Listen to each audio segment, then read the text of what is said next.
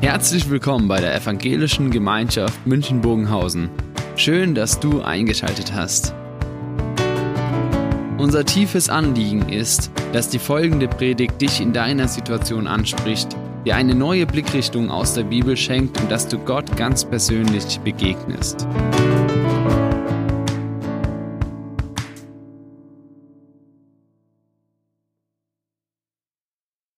Das Thema leidenschaftlich glauben, ich weiß nicht, wie es euch geht, man liest es so, man formuliert und denkt, naja, eigentlich ein einfaches Thema. Und dann kommen so Hürden, die einen das Thema erstmal schwieriger machen. Denn dann ist sofort die Frage, muss ich dann werden wie einer, dann hat man natürlich Paulus vor Augen, ja, äh, wenn ich leidenschaftlich glauben will, so, so eine Kopie von Paulus? Oder kann ich auch als das Gegenteil von Paulus leidenschaftlich glauben? Und damit so diese Frage ja, was heißt denn eigentlich leidenschaftlich glauben? Und dann die Frage, wenn einer erzählt von sich, wie leidenschaftlich Glauben gelebt wird, was kann ich von dem übernehmen, wenn ich eine ganz andere Persönlichkeit bin? Und deswegen mal so ein paar Hürden, die wir zunächst überspringen wollen, bevor ich diesen Text lese, den Paulus geschrieben hat, mit seiner ganzen Persönlichkeit, um nicht auf eine falsche Spur zu kommen, wo man dann sagt, naja, das hört sich alles gut an, aber ich bin halt anders. Oder man rennt zu einem gewissen Bild von Leidenschaft hinterher. Ja, ich weiß nicht, Leidenschaft, wenn man das Wort hört, ein leidenschaftlicher Glaube, der eine sagt, ja, das hat was mit Emotionen zu tun. Ja, ein emotional geprägter Glaube, da, da läuft irgendwas, da ist man voll dabei. Der nächste sagt, ja, der macht Spaß, das ist enthusiastisch, ein ganzer Einsatz, egal wie. Im Duden wird Leidenschaft so formuliert. Sich in emotionalen, vom Verstand nur schwer zu steuernden Verhalten äußernder Gemütszustand, aus dem heraus etwas erstrebt, begehrt, ein Ziel verfolgt wird. Also wenn dann leidenschaftlicher Glaube so ist, dann ist es ein Verhalten, was von unkontrollierbaren Emotionen geprägt ist. Zweite Alternative, Duden. Leidenschaft, große Begeisterung, ausgeprägte Neigung, Passion für etwas, was man sich immer wieder zu verschaffen, was man zu besitzen sucht, Klammer, meist auf Genuss ausgerichtet. Dann heißt Glauben, es ist wie so eine Sucht, ja, äh, ich brauche das, ich brauche so diesen geistlichen Kick, ja, aber die Frage ist, Hauptsache ich habe was davon. Dann schaut man in das Herkunftswörterbuch. Und dann liest man, dass Glauben oder dass Leidenschaft von Lieden kommt. Hat was mit dem Lateinischen zu tun. Das kann ich natürlich angeben, weil ich kein Latein kenne. Und Lieden hat was mit Leiden zu tun und wurde übernommen von diesem Wort Passion oder Passion, Passion. Und da wird uns Leidenschaft anders definiert. Dass Leidenschaft, wenn ich frage, was ist es mit Passion, von Jesus ja vorgelebt wurde, wir sprechen von seiner Passion. Und das meint sein Leiden. Das meint sein Ringen, sein Durchhalten. Und dieses Lieden, das bedeutet die Bereitschaft, durchzuhalten und die Fähigkeit, etwas durchzustehen und dadurch etwas zu erleben, was erfüllend ist, was aber nicht immer Spaß macht. Und wenn ich frage, was ist ein leidenschaftlicher Glaube? Das ist ein Glaube, der bereit ist, durchzuhalten, der dazu befähigt ist, auch durchzustehen und der erfüllend ist, aber nicht am Spaßfaktor gemessen wird. Also davon reden wir jetzt, wenn wir von Leidenschaft reden. Nicht davon voller Energie, Hauptsache es macht Spaß. Das ist die eine Hürde. Die zweite Hürde, jetzt lesen wir gleich einen Text, wo Paulus natürlich formuliert, aufgrund seiner Biografie. Und da schreibt er, und das, das klingt so durch alle Zeilen hindurch, ja, dass das Paulus war. Er war jemand, und das ist so dieser biografische Bezug, er war jemand, der als Pharisäer voller Überzeugung gelebt hat, gesetzestreu. Der von dem einen Gedanken geprägt war, ich will in allem, was ich tue, von A bis Z meines Lebens, das tun, was Gott will, ich will seine Gesetze einhalten. Und Paulus war dann ja so weit, dass er sagen konnte von sich, im letzten habe ich alles getan, was von mir gefordert wird. Und als er dann erlebt hat, wie Jesus in sein Leben getreten ist, hat er die radikalste denkbare Veränderung erfahren, die wahrscheinlich kaum ein Mensch nachvollziehen kann, dass er gemerkt hat, egal was ich bisher geglaubt habe, das ist alles anders. Ich bin einem Irrtum hinterhergelaufen und von dieser Erfahrung her ist sein Glaube geprägt. Und es ist immer wieder spannend, diese Erfahrung hineinzudenken in diese Texte, die er schreibt. Denn diese Erfahrung ist das, was Paulus auch in seinen Briefen, auch in den Texten, die er geschrieben hat, zutiefst geprägt hat. Und dann die Persönlichkeit des Paulus. Auch das kommt dazu. Also die Frage ist ja nicht nur, ja, muss jemand emotional sein, damit er leidenschaftlich sein kann. Paulus war leidenschaftlich. Und es klingt an manchen Stellen durch, ja, er war einer, der auch mal zugelangt hat. Apostelkonzil. Da berichtet er und dann wird theologisch gestritten und dann heißt es so eine kleine Anmerkung, nachdem sie lange und heftig gestritten hatten. Also da kommt was zum Tragen, Paulus, mit dem man sich auch fetzen konnte. Als es dann auf die Frage ging, Missionsreise, nehmen wir einen mit, der schon mal abgehauen ist. Ja, das setzt er Grenzen und sagt, Barnabas, du kannst mitnehmen, wenn du willst, ohne mich. Ja, und da sind die richtig heftig aneinander gekommen. Im Galaterbrief schreibt er selber, als er in den Gemeinden dort bei den Christen in Galatien war und Petrus dabei war und Petrus auf einmal geheuchelt hat, er sagte, da habe ich ihn scharf zurechtgewiesen. Also da wäre ich gern dabei gewesen. Ja, also da merkt man, Paulus, er war jemand, der war temperamentvoll. Und er war ein Alpha-Tier. Und genauso hat er gelebt und geglaubt. Jemand, der dieses Temperament nicht hat, jemand, der vielleicht kein Alpha-Tier ist, sondern ein Omega-Tier, ganz am Ende der Skala, der lebt und glaubt anders. Aber er kann auch leidenschaftlich glauben. Und deswegen das nicht zu sagen, leidenschaftlicher Glaube geht so, wie das Temperament des Paulus vorgibt, sondern geht auch ganz anders diese Hürde. Und die letzte Hürde, bevor wir den Text jetzt gleich lesen, das war die damalige Situation. Da war die Christen in der Hafenstadt Philippi und dort sind Menschen aufgetreten und haben diese Christen manipulieren wollen, lehren wollen. Und diese Christen dort in Philippi, sie hatten meistens einen Hintergrund von anderen religiösen Prägungen. Sie, sie waren nicht zu Hause in dem Glauben der Israeliten, in dem, was Paulus geprägt hat.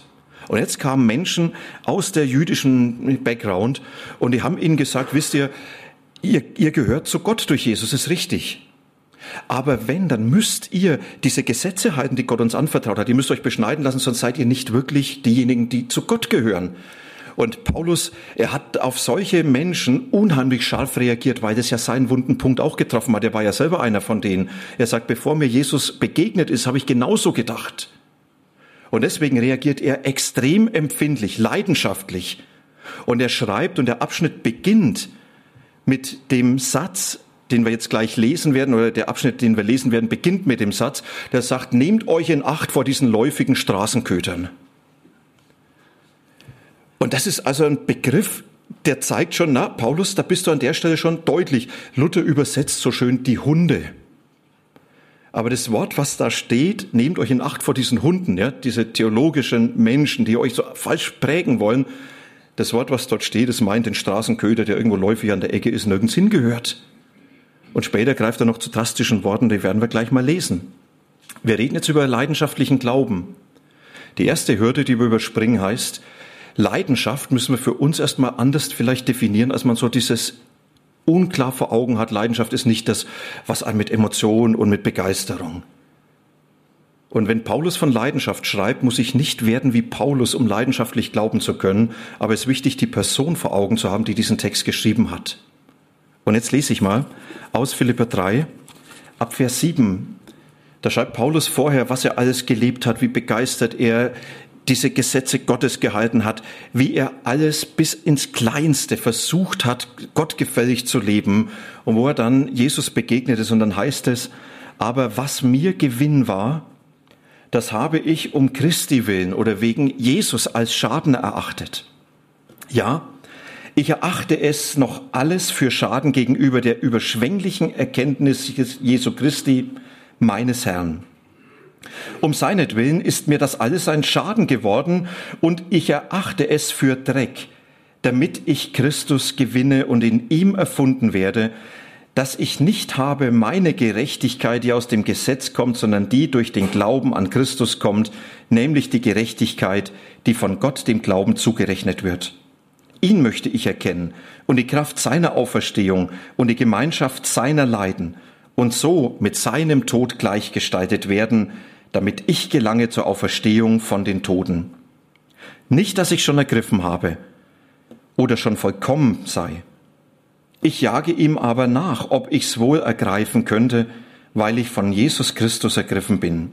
Meine Brüder, ich schätze mich selbst noch nicht so ein, dass ich's ergriffen habe, Eins aber sage ich, ich vergesse, was da hinten liegt und strecke mich aus nach dem, was da vorne ist und jage nach dem vorgestreckten Ziel, dem Siegespreis der himmlischen Berufung Gottes in Christus Jesus.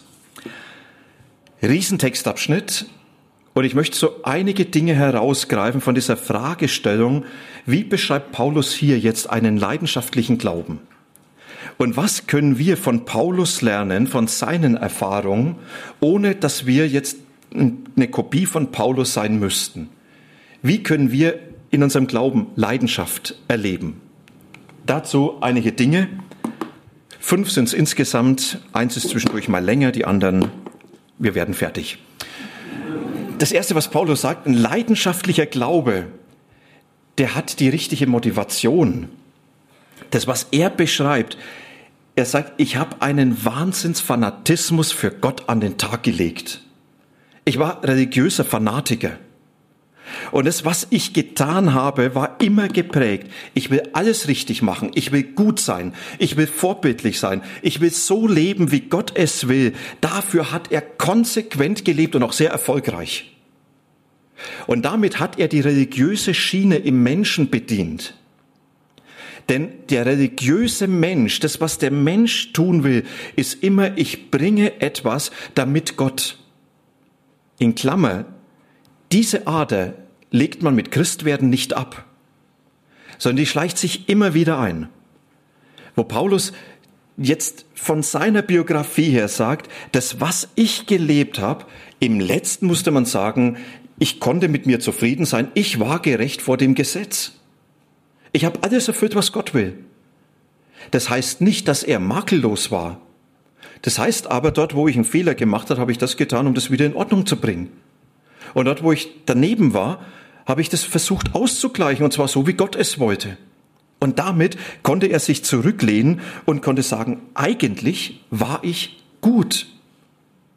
Und dabei geprägt auch von, von diesem Willen, ich will zeigen, welchen Unterschied ein Einzelner für Gott machen kann. Ich will zeigen, was ich durch meinen Einsatz bewegen kann. Und er sagt, ich habe die anderen übertroffen, die mit mir unterwegs waren. Wenn es um Mitarbeit geht, also die waren zwar auch dabei, aber ich war besser. Und wenn es irgendwo nicht gelaufen ist, ja, das können Sie froh sein, dass ich das in die Hand genommen habe. Ja, und seine Motivation war dadurch geprägt. Ich will zeigen, ja, was ich kann.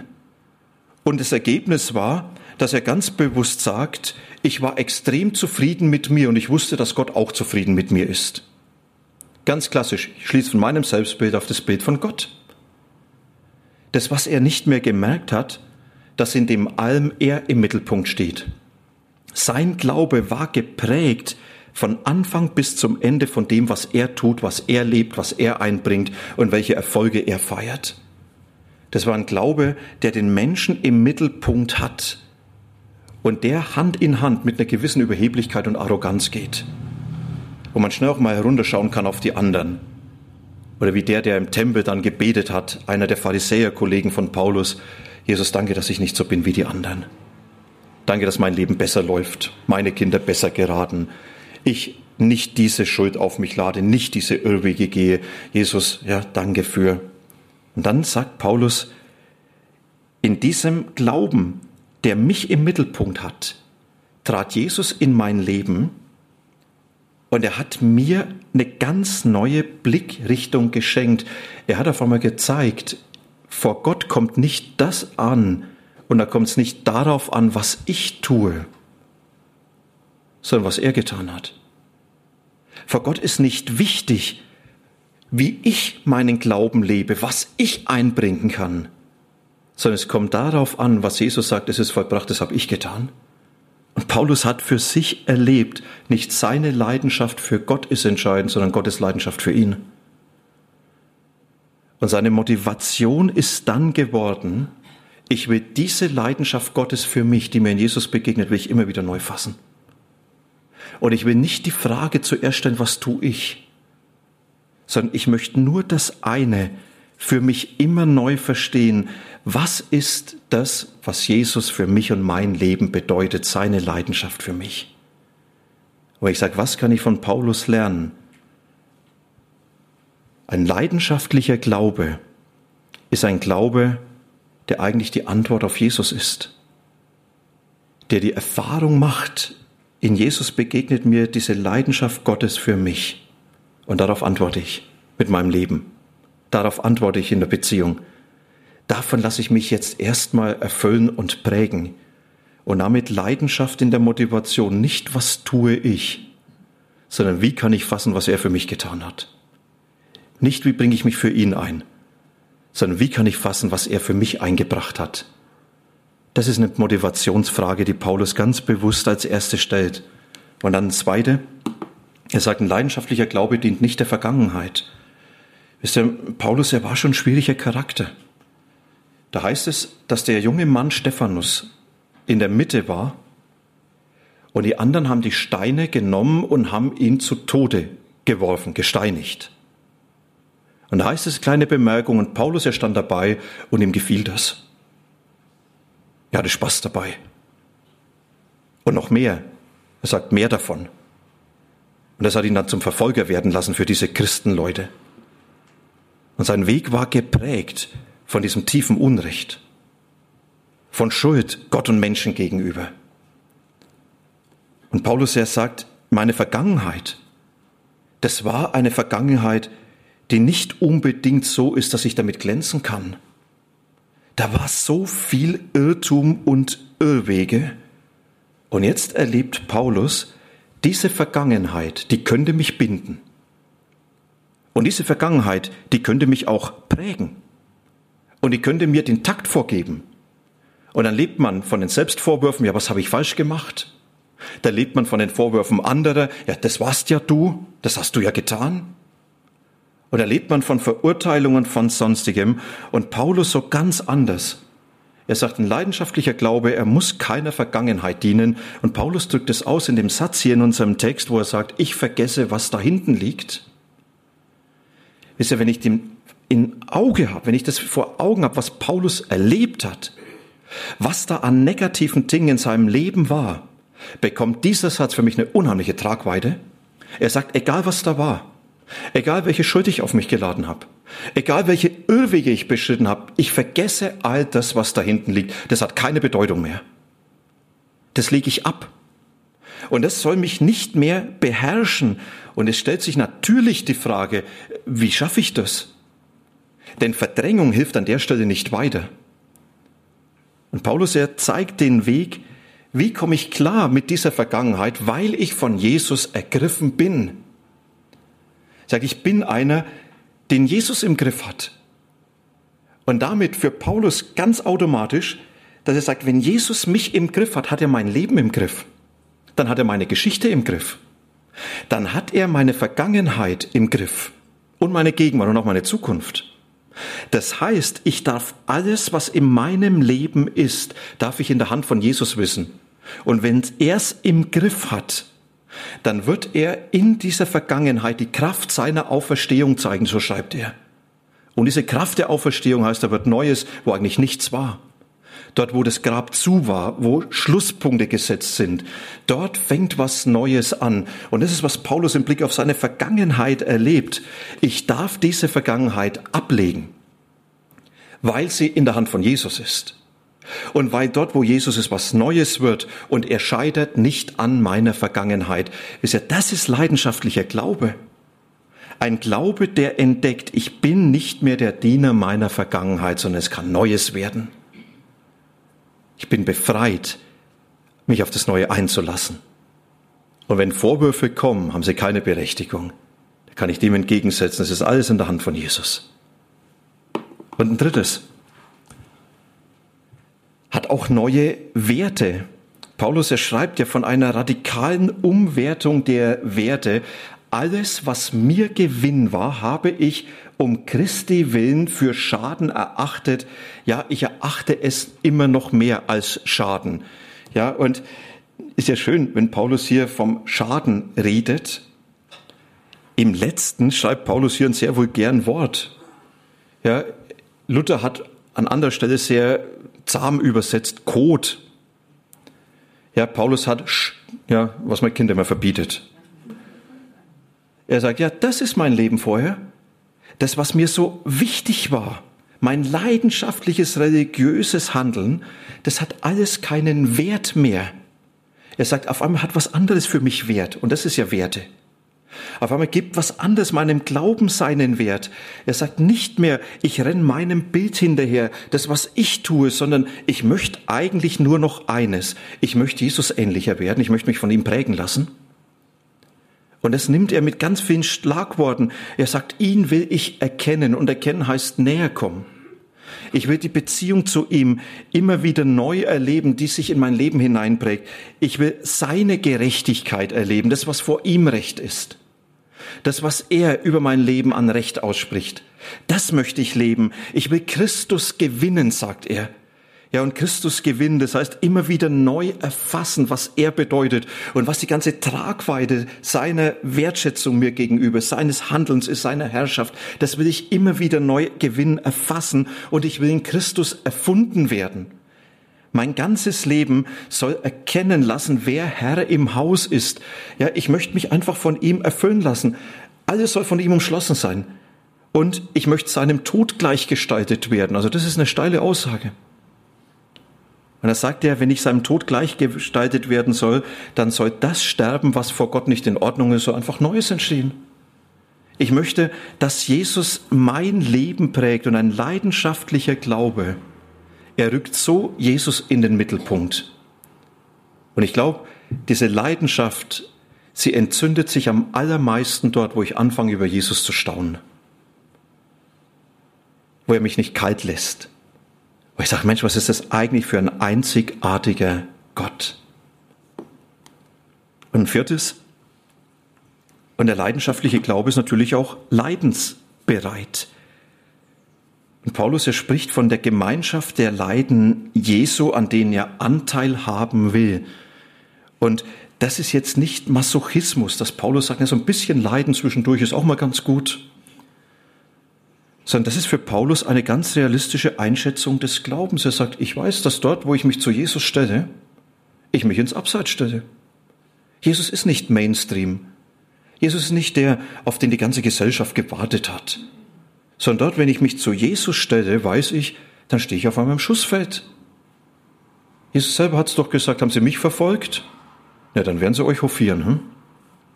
Werden Sie euch auch verfolgen? Haben sie mich nicht gewollt, dann werden sie euch doch nicht den roten Teppich auslegen. Und für Paulus war es doch sofort so.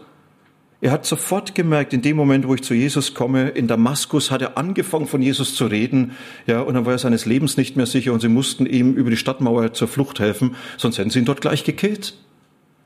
Und sein ganzes Leben war dann geprägt, dass aus dem Verfolger ein Verfolgter wurde.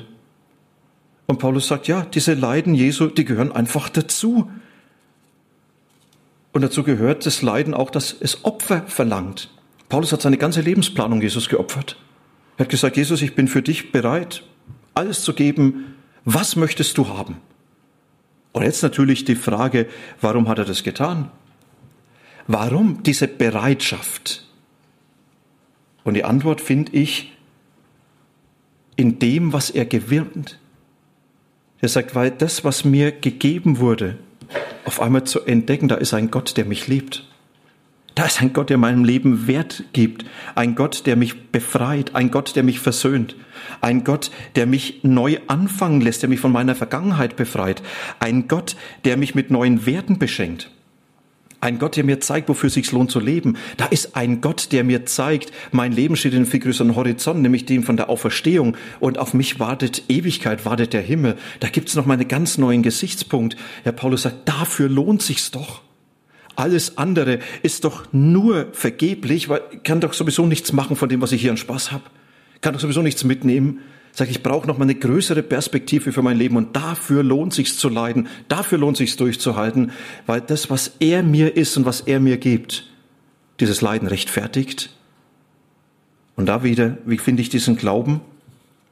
Indem ich ganz bewusst vor Augen habe, was dieser Gott mir bedeutet und warum es wert ist, auch durchzuhalten, wenn es hart wird.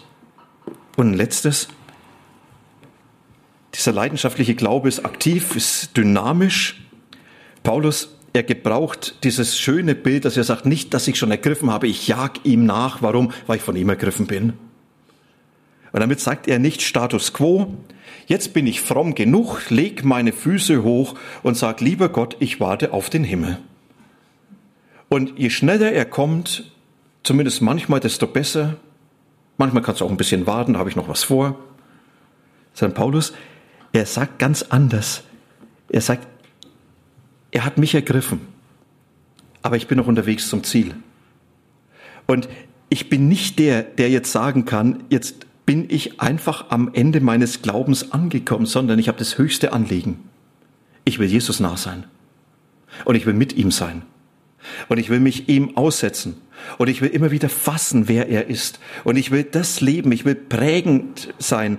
Ich will wissen, wie er mein Leben gebraucht. Ja, und dazu sagt der Jesus, du hast mich ergriffen. Ich bin in deiner Hand. Ich gehöre dir. Und jetzt mach was aus meinem Leben. Und ich bin mit dir. Ich stehe dir zur Verfügung mit allem, was ich habe. Das ist, was Paulus hier Jesus ganz offen sagt. Das ist ein spannendes Gebet. Und wenn ich frage, möchtest du das? Und ich sage, pass aber auf. Zu sagen, Jesus, du hast mich ergriffen, ich gehöre dir. Das sagt, fast jeder Christ sagt dann ganz fromm Amen, ja.